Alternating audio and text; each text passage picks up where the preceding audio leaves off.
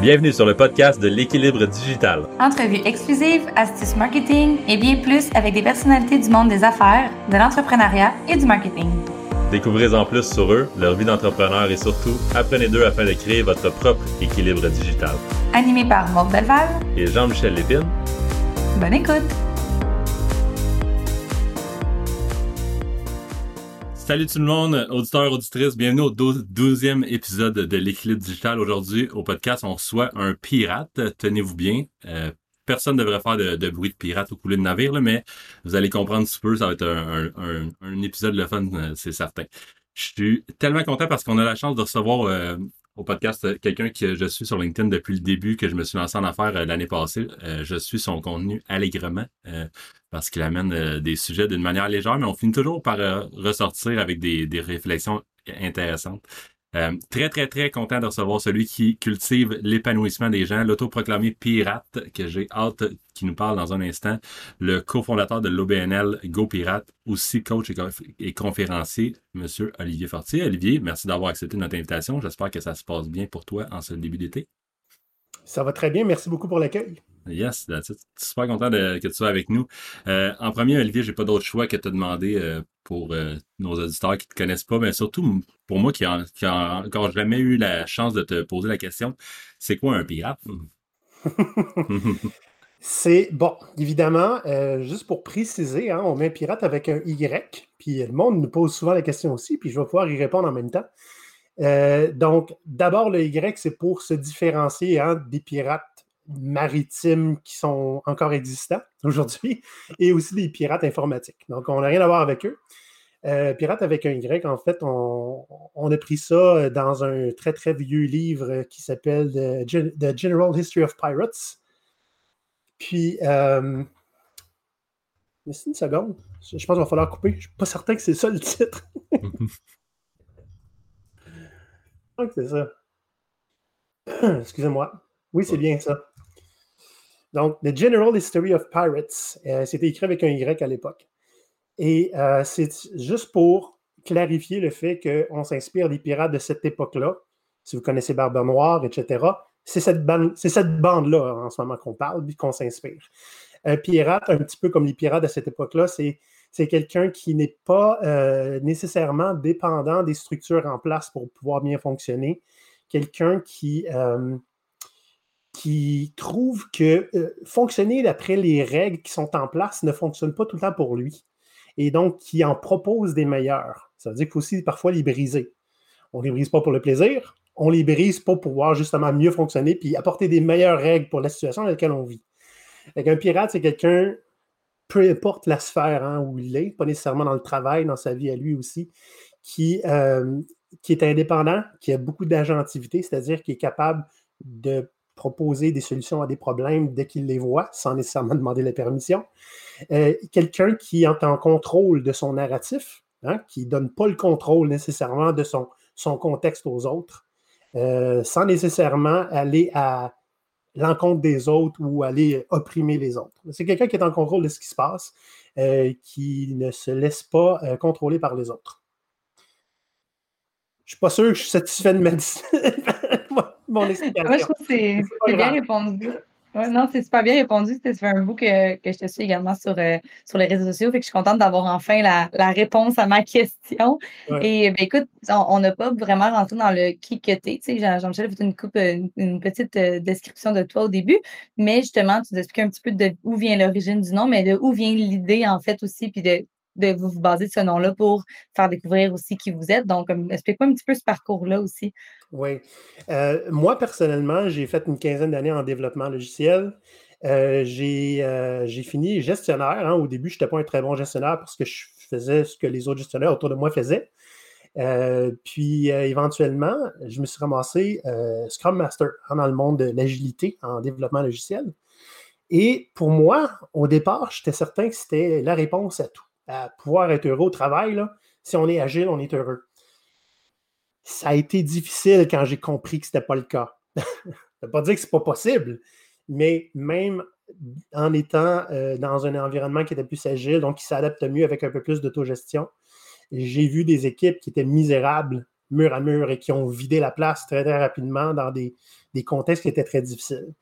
Et là, il y a quelque chose qui s'est brisé en moi. On fait quoi maintenant pour ne pas être misérable au travail? Je me suis rendu compte que si j'attendais que quelqu'un vienne me sauver, j'attendrais toute ma vie. Et c'est à ce moment-là que j'ai rencontré mon associé Maurice, qui m'a essentiellement fait comprendre si tu veux que les choses changent, tu changes l'environnement de travail dans lequel tu es ou tu changes d'environnement de travail. Puis, euh, j'ai décidé, ben, je vais essayer quelque chose. J'avais dépassé mon point de non-retour, moi, à ce moment-là. C'est-à-dire que j'étais déjà brisé en moi l'amour que j'avais pour la compagnie où je travaillais. Fait que j'ai décidé de faire ce que je pensais et ce que je voulais, dans l'intérêt de mes équipes. Ça a bien marché. Et là, je me suis rendu compte de la puissance de, euh, de comprendre que ce n'est pas à ton avantage de connaître ta place. Hein? de faire des choses parce que c'est la bonne chose à faire, des fois, ça vaut la peine. Et puis, euh, quand j'ai proposé de faire ça à temps plein à mon patron à cette époque-là, il m'a dit ben, c'est pas pour ça qu'on t'a embauché. J'ai compris qu'il fallait le faire ailleurs. Et là, je suis devenu. Essentiellement, je me suis dit je vais aller chercher toutes les. Euh, tout ce que je, mon patron actuel, j'aurais besoin qu'il ait. Fait que je vais essayer de devenir le patron que j'ai besoin d'avoir. Puis je l'ai essayé dans une compagnie qui avait besoin de ça, qui voulait ça. Un gestionnaire qui se met au service des gens, qui les amène plus loin, puis qui n'est pas dans leurs pattes à tous les jours parce qu'il les traite comme des adultes. Ça a tellement bien marché que, ben, après un an, je suis parti parce qu'il fallait que j'apporte ça ailleurs. Fait ça, mm-hmm. c'est mon histoire à moi, tu sais, essentiellement. Ce que je fais, puis tu sais, mon, mon header LinkedIn, là, je cultive l'épanouissement des gens. Je l'ai depuis 2018, je ne l'ai jamais changé parce que c'est encore ça. Tout ce que je fais est en fonction de ça. Est-ce que les gens s'épanouissent dans leur travail ou dans leur vie? Ou est-ce qu'ils euh, est-ce qu'ils sont des, pas des prisonniers, mais est-ce, qu'ils sont des victimes de leur travail? Et moi, j'essaye d'apporter des environnements où les gens peuvent s'épanouir. Puis, ben, c'est pour ça qu'on a créé au Go Pirate aussi. Maintenant, pour répondre à votre question, pourquoi pirate? Mon associé, c'est un historien. Moi, je suis un nerd d'histoire aussi. Puis, euh, on avait des concepts qu'on voulait amener. Ça se tenait tout du bien, mais jusqu'à. Mais il nous manquait un, un hook, une analogie où ce que les gens comprendraient. Puis, à un moment donné, il y a quelqu'un qui nous a envoyé un excellent livre. Euh, il nous a parlé d'un livre qui s'appelait Be More Pirate de Sam Conniff Allende. Puis, ce gars-là, c'est incroyable ce qu'il fait. Il fait essentiellement, ben, vous voyez les pirates de l'époque, hein, ceux duquel on s'inspire. Regardez ce qu'ils ont réussi à faire simplement en suivant pas les normes de l'époque. OK? Fait que si on parle de 300, 300 quelques années, là, il y avait euh, ben, l'équité salariale, c'est-à-dire que les, la différence entre le matelot puis le chef, là, qui était le capitaine, était d'à peu près deux à quatre fois le salaire. Aujourd'hui, dans une entreprise, le PDG aux États-Unis fait 400 fois le salaire moyen. Euh, il y avait, ben, le capitaine était élu démocratiquement. Connaissez-vous beaucoup d'entreprises qui élisent leur PDG? Non. Ben, eux faisaient ça. Et s'ils si, si, étaient élus, ça veut dire que chaque personne avait une voix. Une personne, une voix, un vote. Euh, fait qu'il y a des gens, beaucoup d'anciens esclaves qui se ramassaient dans, les bateaux pirates et qui tout d'un coup avaient un droit de vote. A 300 ans, c'est quand même pas banal. Euh, ils, ont, écoute, ils ont, ils ont fait un paquet de choses qui, aujourd'hui, on a difficulté à rattraper. Les autres ont réussi à faire ça a 300 ans. Tout simplement en se disant, ben, écoutez, moi, me soumettre à, la, monarchie, ça me nuit. Fait que je vais essayer d'être libre en proposant quelque chose de mieux à des gens qui, ont envie de la même chose que moi. Fait que nous, on s'est inspiré de ça. Puis euh, essentiellement, Goût Pirate, on pense qu'en faisant les choses fondamentalement différemment, ben, on est plus libre, plus heureux. Puis pas nécessairement euh, le chaos non plus. Parce que dans un bateau pirate, euh, c'était pas des enfants de cœur, hein? il y avait une structure, il fallait que ça marche. ça ne pouvait pas être anarchie et le chaos non plus. Une bonne ah, analogie. moi, j'aime vraiment l'analogie, c'est vraiment super intéressant. Puis, si je voulais t'enchaîner avec une autre euh, question, Olivier, pour toi. Il y a une phrase qui, de toi qui m'a vraiment capté mon attention. Je pense que ça fait un petit bout que tu en avais parlé justement sur, euh, sur LinkedIn. Tu as fait mention à un moment donné que nous devons mutiner le, contre le comment, comment on a toujours fait. Euh, explique-moi un petit peu qu'est-ce que ça veut dire. Ben, tu sais, voyons donc, c'est pas comme ça qu'une business, ça marche. Hein? On a toujours fait ça de cette manière-là, puis on va finir par tout le temps faire ça de cette manière-là. Où est-ce que ça nous amène aujourd'hui? Hein? T'imagines-tu? Ben, regardez, je vais vous donner un exemple simple. les restaurants, là, qui ont dit, ben, on va, attendre que le gouvernement règle ça, la pandémie, puis on va continuer de faire comme on faisait avant, sont toutes fermées aujourd'hui. OK? C'est la même chose pour n'importe qui, n'importe quoi. Si tu n'es pas capable de t'adapter à un contexte qui est émergent puis qui, est en constant changement, on finit par mourir. OK? Tous ceux qui ne croyaient pas, euh, ben regardez, là, en ce moment, euh, les véhicules électriques euh, qui sont. Hein, ça s'en vient en quantité. Là. Ceux qui ne l'offriront pas dans quelques années, ils vont en arracher. C'est la même chose pour n'importe quoi. dans le travail, il y a comment on a toujours fait, puis il y a pourquoi est-ce qu'on ne fait pas quelque chose de mieux? Un autre de mes arguments aussi, c'est regardez, si on fait comme les autres, c'est un peu difficile de se démarquer. On ne se démarque pas en mettant, euh, en se déguisant avec une peau de mouton, en allant d'un troupeau et en faisant ben. L'idée, c'est pour être impossible à ignorer, tu n'as pas le choix de faire quelque chose différemment. Ça ne plaira pas à tout le monde, mais plaire à tout le monde, si tu vraiment ça que tu veux? Parce que pour plaire à tout le monde, il faut avoir un, message qui est tellement drabe que toutes les autres ont le même message aussi. Donc, l'idée, c'est qu'il faut, faut drastiquement se demander aussi est-ce que ce qu'on fait depuis toujours est la réponse? Aussi à des contextes qui sont volatiles, puis changeants, puis ambigus. Donc, euh, c'est un peu la base de tout ce qu'on fait. Mais euh, comme je le disais tout à l'heure, oui, c'est quelque chose qu'on dit depuis longtemps. Euh, c'est de plus en plus vrai. Mais ce n'est pas nécessairement un, principe fondamental, dans le sens que je ne voudrais pas que les gens commencent à faire différemment juste pour faire différemment, en fait. Tu comprends? Il faut qu'il aille, il faut que ça apporte une valeur, il faut, que ça, faut que ça réponde à un besoin. Mais juste pour flasher, ça peut aider, mais après. Hein? Donc, euh, ben, l'idée, c'est si tu fais comme les autres, tu vas être facile à ignorer éventuellement. Et nous, on veut être impossible à ignorer. Donc, ça vient un petit peu de là. J'aime comment tu l'apportes. C'est pas de pas de changer pour changer, c'est de, changer pour, pour faire mieux, en fait. Ben, c'est ça. C'est pareil comme quand on dit de briser des règles. Hein. Il y en a qui aiment ça de faire ça pour le plaisir. Ben, tout ce qui va arriver, c'est du trouble pour eux autres. Mais si tu brises une règle en proposant une qui est meilleure et qui a des meilleurs résultats, là, tu te fais remarquer dans ta compagnie. C'est pas la même chose. Fait que tout est dans l'intention. Et voilà. Ouais. Euh, je, t'amène un petit peu ailleurs, Olivier. J'ai l'impression qu'il y a une tendance qui commence à prendre de, l'ampleur dans le monde des RH aujourd'hui. On, en, a d'ailleurs parlé avec euh, Vicky Jabin puis euh, Anne-Sophie Michel dans notre spécial RH il y a quelques semaines mm-hmm. à notre podcast. on parle on parle beaucoup de responsabiliser de plus en plus les niveaux hiérarchiques d'une entreprise parce que ça l'aide à, à, l'efficacité, responsabilité, responsabiliser plutôt que toujours y aller top-down pour la prise de décision. Mm-hmm. Est-ce que est-ce que c'est ce que vous voulez dire quand vous parlez de votre euh, une phrase que j'ai vue dans votre site qui était euh, je, et je cite la décentralisation des structures grâce à la mise en place d'équipes autogérées? Euh, il y a beaucoup en, lien avec ce que tu dis, effectivement. Il faudrait peut-être voir la définition de responsabiliser. Mais oui, les équipes autogérées, oui, essentiellement, c'est ça. C'est euh, comment baisser, j'aime beaucoup cette expression-là, baisser le centre de gravité de la prise de décision. Hein? Euh, oui, effectivement, regarde, euh, une structure qui est hiérarchique qui est très forte, appelons-la pyramidale, mettons, OK? C'est-à-dire que tout le pouvoir décisionnel est en haut, puis toute l'action est en bas.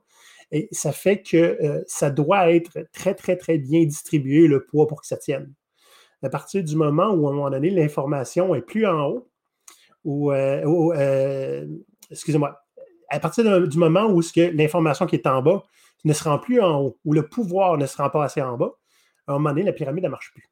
L'idée vers un, concept qui est plus décentralisé, c'est euh, ben, imaginez du, comment on appelle ça, du papier bulle, là. Hein, du papier plastique bulle. Imaginez une entreprise qui, au lieu d'être une pyramide, est faite de papier bulle comme ça.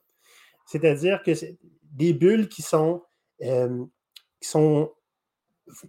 assez indépendantes, qui relèvent quand même d'un point central, hein. c'est-à-dire que les bulles, ben, ils vont peut-être pas tout le temps décider, par exemple, leur budget ou euh, sur quoi ils travaillent, etc., mais qui, qui, sont assez indépendantes pour pouvoir faire, prendre des décisions localement, et puis, si jamais, pour une raison X hein, qu'on ne connaît pas, deviennent obsolètes ou ont des problèmes, etc., être monté en réseau, en réseau d'équipes indépendantes, une équipe qui saute ne va pas faire tomber le reste.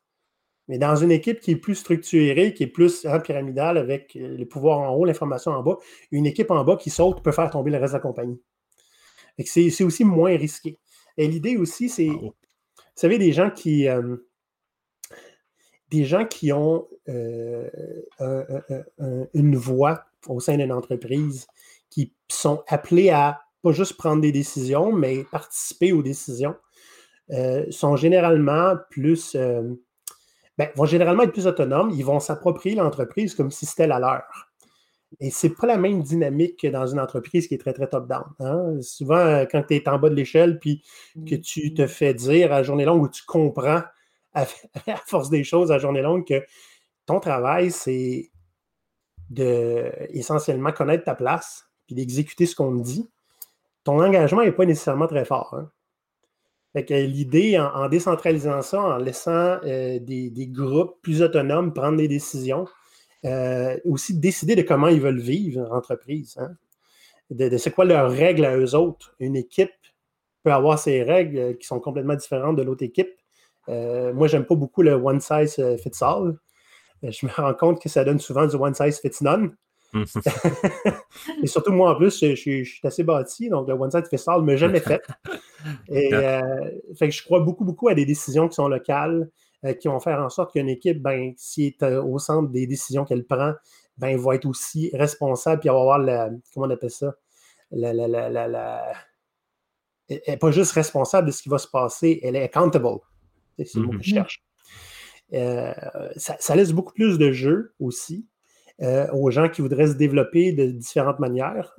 C'est-à-dire que dans un, une structure plus traditionnelle, c'est difficile de bouger des fois en parallèle ou en bas. En fait, on, voit souvent qu'on veut aller vers le haut. Et puis des fois, ben, ce n'est pas exactement là qu'on devrait être, on n'est pas prêt. Ça donne le principe de Peter. Je ne sais pas si vous connaissez. Oui. Oui. Est-ce qu'on l'explique pour vos ben, auditeurs? J'adorerais ça que tu l'expliques parce que c'est tellement bon, ce principe-là. Ah, j'adore beaucoup ça aussi. c'est euh, ben, quelqu'un qui est rendu à un point où, ah, tu sais, quand on monte en, en compétence, c'est parce qu'on est très bon. Fait éventuellement, ben, on est bon, on est bon. Puis, à une manière, on atteint un moment où on n'est pas très bon. Qu'est-ce qui arrive? On arrête de monter. Fait qu'on reste pris dans un, rôle ou un poste où on n'est pas bon. Parce que si on était bon, on continuerait. Et je ne me trompe pas, la théorie disait dans une équipe, euh, une compagnie qui ne change pas, avec le temps, tout le monde se ramasse à son maximum de niveau d'incompétence. Exactement. Ouais. J'aime beaucoup ça. Puis euh, ben, l'idée, c'est ça. C'est que est-ce que quelqu'un, par exemple, tu sais, euh, moi, c'est comme ça que j'ai vendu euh, quand je vous disais que je suis allé faire le gestionnaire que j'ai toujours eu besoin d'avoir. Mm-hmm. Je suis allé une compagnie en développement, mais ça faisait cinq ans que je n'avais pas fait du développement. Puis je leur ai dit très, clairement regardez, si vous voulez que je prenne des décisions techniques, je ne suis pas la bonne personne. Mais je peux m'occuper des gens, par exemple. Puis c'est. Moi, mon principe de Peter, c'est pas appliqué à ce moment-là, dans le sens où c'est pas parce que tu es un bon développeur qu'automatiquement tu vas être un bon chef d'équipe. Parce que là, tout d'un coup, tu te ramasses, tu as été très, très bon à faire du technique, puis là, tu te ramasses à t'occuper des humains. Il y en a pas mal qui ça les intéresse pas, qui ne savent pas comment. moi, je me suis tranquillement euh, transformé, je me, suis rendu compte, à force d'être euh, dans mes équipes de développement, j'avais plus de plaisir à, à bâtir mon équipe et à la faire progresser qu'à faire des sites web je me suis rendu compte moi-même que je m'en allais davantage vers les gens, puis c'est ça que j'ai vendu. Voulez-vous que j'amène vos gens plus loin? Les autres, c'est des experts. Il y en a qui étaient payés plus que moi, là. des développeurs. Ils sont capables de prendre des décisions techniques. Puis, s'ils ne sont pas certains, on va demander à d'autres. On n'est pas fou. Puis ça, a très, très bien fonctionné. Fait que j'étais quand même un gestionnaire d'une équipe de développeurs. C'est eux autres qui prenaient les, décisions de développement. Et ça, c'est avant GoPirate. c'était mon expérience qui m'a propulsé vers aller GoPirate et aller étendre ça partout, dans le fond. Ce genre de, mm-hmm. modèle plus décentralisé. Là. J'imagine que pour faire les, les postes que tu as fait aussi, il y a beaucoup une question de leadership, y a aussi de ton côté à toi, mais ce que tantôt on, abordait comme sujet, c'est de développer aussi le leadership à travers une organisation, puis que les gens soient capables de prendre des décisions comme par eux-mêmes, comme on disait. Puis pour toi, mettons, en ce moment, je pense que la, façon de voir le leadership a beaucoup évolué avec les années, puis aussi avec la pandémie, ça a pris une autre forme pour certains gestionnaires. Donc, euh, pour toi, avoir un bon leadership en 2021, ça consiste en quoi? Ça, c'est intéressant parce que la réponse que je vais te donner aujourd'hui, ce n'est pas la même que je t'aurais donnée il y a deux ans. Mm-hmm. pour moi, au départ, c'était avoir un leader, un bon leader, c'était quelqu'un qui, était capable d'avoir des, des followers qui sont heureux. Et j'ai déjà eu, moi, un, moi, quand j'étais gestionnaire, j'ai déjà eu un employé qui me disait Olivier, euh, je n'ai pas besoin que tu sois ma mère. Dis-moi qu'est-ce que tu veux, puis je vais le faire. La claque d'en face, toi? Ah, Il ne voulait pas que je sois son ami, il voulait pas que je sois gentil, puis que je m'occupe de lui. Fait Essentiellement, ce qu'il m'a dit, c'est Garde, j'ai pas besoin d'être traité comme un enfant. Fait le leadership, maintenant, pour moi, c'est ça c'est. Tu n'es pas un leader parce que tu as des followers. Tu es un leader parce que tu traites des gens comme des leaders. C'est-à-dire que si tu traites des gens comme des followers, c'est quoi le réflexe qu'ils vont avoir, eux, quand ils vont être en position de leadership? C'est de traiter les autres comme des suiveux aussi. pour moi, le leadership, c'est essentiellement, regarde, donne des opportunités aux gens, donne-leur des super pouvoirs, on dit ça des fois. Hein. Aide-les à devenir complètement indépendants de toi. Euh, donc, euh, ça ne peut pas être des followers dans ce temps-là. Ça, se peut qu'ils te suivent pareil, hein? mais ce pas des suiveurs dans l'âme. Fait que, tu sais, crée d'autres leaders, puis tu es un bon leader, généralement mais essayer de donner des opportunités aux gens, puis ça fait partie de la mission de GoPirate, hein, c'est multiplier les options pour les gens. On a, on, a nous-mêmes trop souvent vécu euh, des, moments où on n'avait plus d'options, puis la seule qu'on avait, c'était d'aller travailler la tête basse. Puis c'est pas le fun. moi, je me suis libéré de ça à 38 ans. Puis on aimerait ça que pas personne d'autre aille à le vivre. Hein. Fait qu'on essaie de multiplier les options des gens, au moins les aider à se multiplier leurs propres options. Vraiment cool, Olivier. Sérieusement, je, te, je l'ai dit en, entrée de, en entrée de jeu, j'adore ton contenu, mais euh, t'écouter parler présentement, c'est vraiment, t'es vraiment knowledgeable, c'est vraiment, vraiment solide. Ah, euh, ben, tu sais, quand tu es passé à travers autant de choses, puis qu'une année t'a dit c'est assez, tu, veux encore plus de choses. je te dirais, j'ai pas mal de choses à raconter, mais euh, tu sais, à un moment donné, tu ne te pars pas en entreprise, surtout une OBNL, pour ton propre profit. Fait que notre, nous, c'est vraiment ça en ce moment. On essaie de faire le maximum pour que les gens sentent qu'ils ont encore une traction ou au moins euh, un certain niveau d'ownership de leur propre carrière. J'ai déjà vu ça, moi, des gens que c'est leur patron qui décide de leur carrière. Je Je trouve pas que c'est acceptable. Fait que, fait c'est ça. On fait, on fait ce qu'il faut pour que les gens se, libèrent un petit peu de ce carcan-là, dans le fond. Oh, j'ai une petite idée, mais pourquoi avoir été vers, euh, vers l'OBNL? Au départ, on n'était pas une OBNL. Quand on a commencé GoPirate, euh, on était une entreprise privée en janvier, décembre 2019, janvier 2020. Trois mois plus tard, il y avait une pandémie. Tous nos clients euh, potentiels sont évaporés. Puis là, on s'est posé la question. Bon, on a perdu nos clients, on a perdu nos mandats. On fait quoi? On n'a rien d'autre à faire. On part-tu un podcast? C'est là qu'on a parti notre podcast en se disant, ça fait six mois qu'on en parle, ça fait six mois qu'on le, on le pousse parce qu'on n'a pas le temps. Là, on a le temps, on fait le podcast.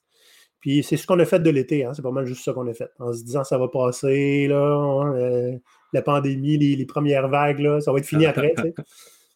Mais on s'est rendu compte après ça, euh, à peu près vers euh, la fin de l'été, notre podcast, puis la réaction à notre podcast a fait en sorte qu'on a complètement revu notre modèle d'affaires. On comprenait beaucoup mieux ce que les gens voulaient de nous, puis qu'est-ce qu'ils avaient besoin. Ça n'avait rien à voir avec ce qu'on offrait. Rien. OK? Puis on s'est dit aussi, ben, comment on peut être plus proche de nos valeurs? Non seulement on s'appelle GoPirate pour se rappeler qui on est puis pas compromettre nos valeurs. Hein? C'est difficile de compromettre tes valeurs quand tu es déguisé en pirate sur YouTube. Tu comprends-tu? on est allé à fond. C'est du marketing weaponisé qu'on fait. Là. Fait que c'est difficile après ça de dire non, non, non, on n'est pas des pirates. Tu comprends-tu? Fait que ça, nous ça nous garde proche de nos valeurs. Ben, en même temps, on s'est dit comment on peut aller plus loin? Ben, en ayant une OBNL, en changeant ça en OBNL, le message qu'on envoie est aussi plus fort. On n'est pas ici pour se rappeler les poches. Là. On est ici pour aider, donner. Puis si on a des profits, on va y réinvestir dans d'autres projets qui sont là pour donner puis aider les gens. Euh, maintenant, je vous dirais, ce serait mentir de dire, tu sais, si on était multimillionnaire avant avec nos, autres business, on aurait-tu parti un OBNL? Peut-être pas. Tu sais, juste par gaieté de cœur puis parce qu'on est des grands cœurs. Et l'idée, c'est qu'on pouvait, l'investissement n'était pas très, très grand. Puis ça fitait avec nos, valeurs du moment. Fait qu'on l'a fait. Puis euh, jusqu'à maintenant, euh, ça a un impact. Soyons honnêtes, là. Euh, du jour au lendemain, j'ai l'impression que beaucoup d'entreprises nous voyaient d'un meilleur œil, juste parce qu'on est un OBNL. Comme si on. Comme si on, facturait pas. mais non, on facture toujours. Mais, euh, mais je trouvais que c'était mieux aligné sur ce qu'on voulait faire aussi. Ouais. Ça nous ramène constamment aussi sur pourquoi on existe et tout ça. Euh, puis c'est un nouveau monde aussi qu'on n'avait jamais exploré. Puis euh, on aime beaucoup faire des expériences, essayer de nouvelles choses. que ça a été, euh, tout ça nous a convaincus de le faire. Puis on, pas de regrets jusqu'ici. That's it. Vous avez l'air d'avoir une belle chimie, toi, puis toi, puis Maurice, vous êtes associés, en fait, moi, moi aussi, puis moi, moi, moi, et Maud on s'est associés. Je vais, dans le parcours que j'ai fait depuis que je me suis lancé, j'ai vu aussi beaucoup de personnes avoir l'avoir dur quand ils commencent son, son seul. Puis tout ça, c'est, c'est pas facile de se lancer en affaires. Euh, je sais qu'il y en a beaucoup qui se posent la question que est-ce qu'ils devraient se est-ce qu'ils devraient s'associer ou non, se trouver un partner? Est-ce que vous, ça s'est bien passé? J'imagine si vous êtes encore ensemble, naturellement. Est-ce que, est-ce que tu peux me parler un peu des enjeux qu'il y a eu par rapport à ça, puis les bons ah côtés que ça a s'associer? Ben, écoute, moi, je me serais jamais parti en business seul. Déjà, là, je peux te dire ça. Là, j'étais convaincu que j'avais absolument pas rien d'un entrepreneur. Euh, puis, tu vois, ça a pris Maurice me convaincre. Fait que déjà, ça, c'est un avantage assez euh, indéniable. Euh, au départ, il n'y avait pas juste Maurice, il y avait un autre qui était dans le décor. Hein, c'était avant vos pirates. puis, c'était un ami de Maurice et on était à trois là-dedans. Puis, on a appris une leçon très, très importante. il y en a qui se demandent, devrais-tu me partir avec des amis en business? Euh, ça, a été, euh, ça a été difficile le moment où on s'est rendu compte qu'on n'était pas alignés sur les valeurs. Il y en avait deux qui voulaient quelque chose, puis l'autre qui voulait autre chose. Et ça a mis fin non seulement à l'entreprise qu'on avait ensemble, mais à une longue amitié entre Maurice et ce, ce, collègue-là, euh, qui a été collègues ensemble, ils ont été amis. beaucoup de regrets de ça, on a beaucoup de peine, mais il n'y a pas grand-chose qu'on a pu faire. fait que je pense que c'est la leçon qu'on a apprise, c'est que si on n'est pas aligné en termes de valeurs, c'est peut-être mieux de ne pas le faire. Euh, moi et Maurice, on pense essentiellement, euh, c'est comme si on, partageait le même cerveau. on n'a pas beaucoup à se parler pour prendre des décisions. Euh, ça se fait pas mal tout automatiquement. C'est un privilège qu'on a. Ce c'est pas le cas de beaucoup, beaucoup de, gens qui se lancent en affaires avec des partenaires non plus. Fait que je voudrais, je voudrais vous dire, faites un reality check souvent. Est-ce qu'on est encore en ligne? Est-ce qu'on veut encore les mêmes choses? Puis gardez-vous tout le temps une pote de sortie. Puis là, je ne parle pas de manipuler quelque chose. Soyez honnête aussi. Hein? des fois, une entente, euh, dans un couple, il y en a qui font des prenups. Hein? C'est peut-être mieux de gérer qu'est-ce qui se passe si ça vire mal pendant que ça va bien. Ben, on fait ça souvent aussi avec GoPirate. Il arrive quoi si ça ne marche plus? On, se, on, on regarde pas trop régulièrement parce qu'on n'a pas besoin vraiment, mais on, a déjà décidé un petit peu euh, comment ça pourrait se passer, etc. Mais euh, ce n'est pas quelque chose sur lequel on a mis trop de temps, parce que ça va vraiment bien. Mais, euh, mais oui, il pourrait arriver n'importe quoi, mais maintenant qu'on est une OBNL, hein, les OBNL, en théorie, peuvent survivre sans nous. Ce n'est pas parce qu'on est les fondateurs qu'on est nécessaire. On a un comité administratif qui est là, de cinq personnes qui nous aident à prendre des bonnes décisions, puis à nous garder aussi honnêtes. Donc, Donc voilà. Fait que essentiellement, en créant GoPirate, on ne s'est pas débarrassé de notre bébé. On l'a mis entre les mains depuis juste nous-mêmes. Mm-hmm. C'était une grosse. Euh, il fallait qu'on ait confiance. Mais c'est correct. Oui, c'est une grosse décision euh, à prendre. Le, CA pourrait nous pousser et décider de mettre d'autres mondes à notre place. Mm-hmm. Donc, euh, voilà. Écoute, Olivier, j'ai une dernière, ben, une avant-dernière question pour toi, en fait. Euh, tu as une excellente stratégie sur LinkedIn. Je vois tes, publications passer assez, euh, assez régulièrement, puis ils ont énormément d'engagement. T'aurais-tu un petit truc à dire pour nos clients ou les personnes qui nous écoutent, en fait, euh, comment tu as fait pour bâtir une, aussi bonne stratégie, une aussi bonne communauté sur LinkedIn? Oui, très, très simple. J'ai juste à regarder ce qui marche chez moi et ce qui ne marche pas. C'est assez simple. Quand j'écris à propos de moi, ça ne marche pas quand je fais quoi que ce soit à propos des autres, ça marche. Fait que les, les seules pauses qui ne lèvent pas pantoute, là, c'est quand on fait de la publicité pour nous-mêmes. Donc, l'idée, c'est n'importe quel truc. Ma stratégie LinkedIn est assez simple. Euh, J'essaye d'investir cinq minutes par jour à aider quelqu'un. Que ce soit en privé, que ce soit en. Puis des fois, je, je vais compter mon post du jour. par exemple, hey, ça, c'était une bonne leçon que j'ai appris j'essaie de faire un storytelling pour l'expliquer. Puis tu vois la réaction des gens, tu vois bien que j'en ai, ai aidé deux, trois. C'est tout le temps en fonction de est-ce que mon expérience que je raconte va aider quelqu'un ou quelqu'un va se sentir euh, euh, hey, j'ai un contexte qui est semblable, etc. Mais l'idée, c'est si tu parles de toi, toi, puis toi, c'est pas mal difficile. Le monde, ils vont pas te suivre pour toi. Ils vont te suivre parce qu'ils sentent que tu les aides eux. Fait que euh, moi, ça fait, tu sais, oui, mon réseau, il lève là, là, mode, mais j'ai commencé à être actif en 2017. OK? Ça fait quatre ans. Donc, ça ne se fait pas du jour au lendemain. Mais euh, c'est vraiment quelque chose que je me suis rendu compte qui vaut la peine d'être fait quand j'ai voulu à un moment donné euh, mettre en contact quelqu'un qui me demandait si j'avais besoin d'une analyse d'affaires. J'ai dit ben non, mais je peux te mettre en contact avec deux ou trois recruteurs de Montréal. Puis elle me dit Pourquoi tu fais ça? Ben comment, pourquoi je fais ça? C'est ça que je voudrais qu'on fasse si moi je cherchais un job, tu sais. Ouais, mais c'est parce que non seulement tu es le seul dans les 60 à qui j'ai écrit qui a répondu, mais tu es aussi le seul qui me propose de me mettre en contact avec d'autres. Et là, je me suis rendu compte que, garde, cinq minutes dans ma vie, là, et c'est peut-être une carrière pour cette personne-là. Là. Je suis qui pour y enlever ça? c'est ce moment-là que je mets cinq minutes par jour à essayer d'aider quelqu'un. Puis euh, quand le monde me demande qu'est-ce que tu veux en échange, ben aide quelqu'un cinq minutes. Prends cinq minutes pour aider quelqu'un. J'ai pas tout le temps deux heures, j'ai pas tout le temps trois heures pour aider quelqu'un, mais souvent je le fais pareil. Euh, puis je sais que le jour où on va en avoir besoin, ben, euh, les gens vont être là. Puis as-tu vu, on a parti une campagne de sociofinancement avec zéro attente, puis on l'a rempli en deux semaines parce que notre réseau était là. donc c'est vraiment surprenant ce que ça peut faire de vraiment tout le temps focuser, amener de la valeur aux gens, quelque chose qu'ils peuvent utiliser immédiatement, puis sans demander rien en retour. Ça te revient, le, karma, euh, puis j'ai fait un post là-dessus récemment. Le karma, c'est quelque chose de, de practical, c'est pratique, c'est pas, euh, pas euh, quelque chose d'ésotériste, whatever. C'est normal que quand tu, sèmes du bon, que le monde, de temps en temps, ils veulent te le remettre. C'est quelque chose de très pratique. Oui, c'est pas, pas automatique, c'est pas magique. Puis mes posts, des fois, il y, ben, y en a que vous n'avez pas vu parce qu'ils ne marchaient pas. il y en a qui ont été très, très, très controversés. Puis c'était pas nécessairement la publicité que je voulais avoir, mais c'est, ça fait partie de la chose. On essaie des affaires, on essaie erreur beaucoup. Hein. ah, amen. Euh, dans la question, l'idée qu'on pose à, tous nos invités, euh, qui est un petit peu le, thème de, notre, de notre podcast, euh, si on parle de l'univers, numérique, comment tu arrives à garder l'équilibre à travers de, tout ça? C'est quoi, tes, quoi tes trucs pour te, te, garder équilibré dans un monde qu'on est sans cesse garocher tout plein d'informations, tout le temps en train d'avoir une notification sur, sur notre cellulaire, des emails, tout ça? Qu'est-ce qui vous fait croire que je suis équilibré? ben moi, j'ai un truc. Euh, je, me suis mis une petite règle. Euh, je reçois beaucoup de messages privés sur LinkedIn. Le soir, je garde ça pour le lendemain. Et là, il y en a une couple qui m'ont écrit vendredi, puis là, ils doivent trouver que c'est long parce que je vais répondre demain matin. Mais c'est correct parce que c'est une longue fin de semaine. Hein. Donc, euh, ouais, moi, j'essaie de faire ça.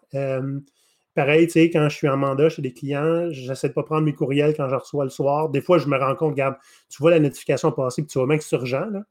Si je juge que ce n'est pas urgent, je le laisse pour plus tard. Euh, je, me suis fait une règle aussi super importante depuis la pandémie. Très, je me suis rendu compte de quelque chose.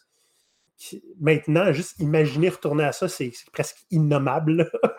c'est qu'écoute, avant, là, euh, je travaillais au centre-ville, tu sais, puis euh, à mes anciens jobs, ça me coûtait 40 heures de mon temps par mois, aller au centre-ville. Puis maintenant, j'essaye d'imaginer, là, j'ai déménagé, puis ça me prendrait probablement un autre 40 heures. J'essaye d'imaginer d'investir ce temps-là dans le transport au lieu d'aller jouer au parc avec mon fils qui se gardait à trois, trois maisons d'ici. Je vois vraiment pas comment je réussis à concilier ça. Donc, euh, fait que, tout ça me fait réaliser à quel point c'est j'ai la chance en ce moment de pouvoir m'occuper de ma famille. J'essaie de faire ça un minimum d'heures par jour aussi. Euh, il n'y a pas grand-chose qui va, euh, qui va pouvoir m'empêcher d'aller coucher mon fils. Il n'y a pas grand email ou d'urgence qui va m'empêcher d'aller raconter trois histoires avant de dormir. Fait que ça, j'ai vraiment mis beaucoup, beaucoup d'importance là-dessus.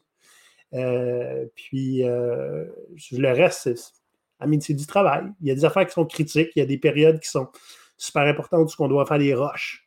Mais euh, j'essaie de m'arranger que ce soit des exceptions. That's eh, euh, vraiment un plaisir, Olivier. Euh, on peut te suivre naturellement sur LinkedIn. On en a parlé un petit peu à plusieurs reprises dans, le podcast. Où est-ce qu'on peut te, retrouver ailleurs que ça? Ailleurs que LinkedIn, ben, écoutez, notre podcast est disponible en, en, audio et en vidéo. Fait que si vous voulez nous voir déguisés, comme deux pirates, pour vrai, c'est sur YouTube. C'est Go Pirate avec un Y. Euh, puis sinon, hein, sur, toutes les, autres plateformes de podcast euh, audio, euh, Spotify, Apple, les compagnies, on est aussi accessible. autrement, ça m'arrivait d'avoir des, de donner des conférences. C'est un petit peu plus rare avec la pandémie. Mais en ce moment, on, est, on parle, on est le 24 mai 2021 et je, moi et mon associé, on va donner une conférence à Agile Tour Lyon, en France. La magie du, euh, la magie de la du vidéoconférence. Euh, mais euh, dès qu'il va y avoir un, retour à la normale, ce que je mets en guillemets, on va probablement être un petit peu plus visible aussi dans, les conférences, des, rassemblements où on va pouvoir partager notre connaissance et nos valeurs. on ah, va les aller un petit peu plus. On va espérer savoir là-dedans parce que c'était, Olivier, c'était vraiment un plaisir de te recevoir. je, je, le répète, tu es vraiment knowledgeable, une grande sagesse. J'espère que, le monde va bien écouter euh, quelques concepts que tu as dit parce que c'est, vraiment, euh, vraiment applicable à la vie pour, euh, En tout cas, moi, je vais certainement le faire, c'est sûr et certain. merci beaucoup d'avoir accepté notre invitation, Olivier. C'était super, c'était super le fun comme, comme épisode. Puis, ben, merci beaucoup de l'invitation. C'est difficile à refuser, soyons honnêtes. merci.